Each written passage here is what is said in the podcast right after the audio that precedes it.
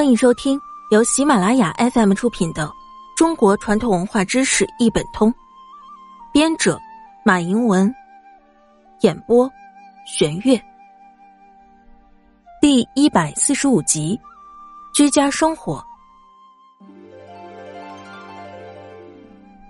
随着生活水平的不断提高和物质条件的逐步改善，用科学的知识让公众知道什么是不卫生、不文明。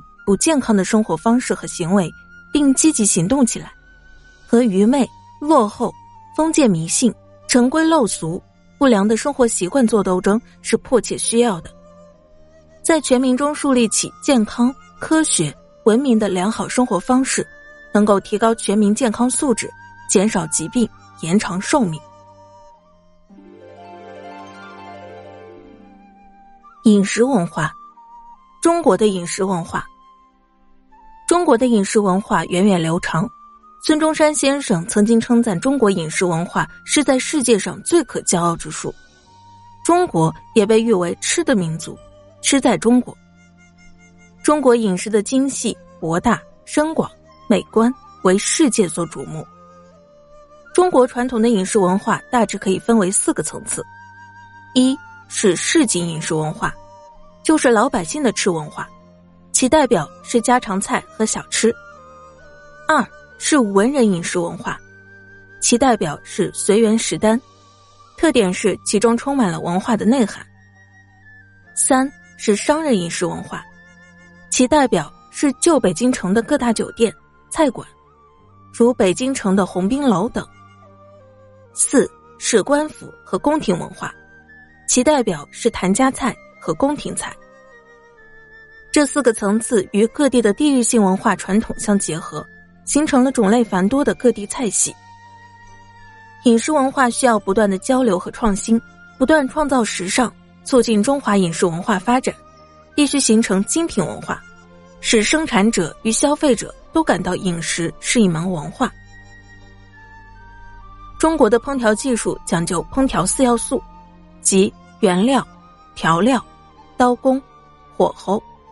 这是从生产者角度提出的基本要求。饮食作为一种文化性消费，每一个环节都需要分解，分解后的每一个要素在质量上都应该是同等的，在文化内涵上应该是一致的，是协调的。为此，我们提出饮食文化的几个方面。饮食文化要注意观色、品香、尝味、赏形等四个方面。虽然这早已被人们所接受。但这远远不能涵盖饮食文化的全部内容。目前，人们从更多的方面入手来探究。滋味是指食物的口感，爽、滑、嫩、脆等都是口感，还有口感的复合性要求，这就要求在配菜时加以研究。营养是指食物的营养，其重要性也越来越突出。药膳。和各种养生菜谱的市场化发展就是明证。生硬，这一方面是指菜品的生硬，菜要热，有的要发声，如铁板烧、响铃锅巴以及火锅的沸水声，同时还包括食物在嘴里咀嚼时自己听到的声音感觉，如清脆、软糯等。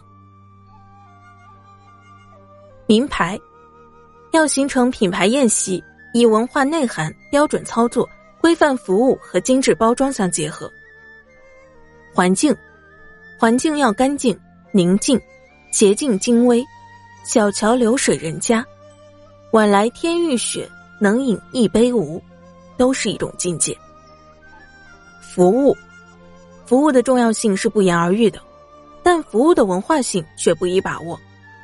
有文化的服务是锦上添花。缺少文化的服务常常败人实性。在西方文化中，最高等级的服务员是风度翩翩的老服务员，这与我们追求服务小姐漂亮、服装的炫目恰恰相反。面对二十一世纪的现代社会，人们的饮食要求发生了很大的变化。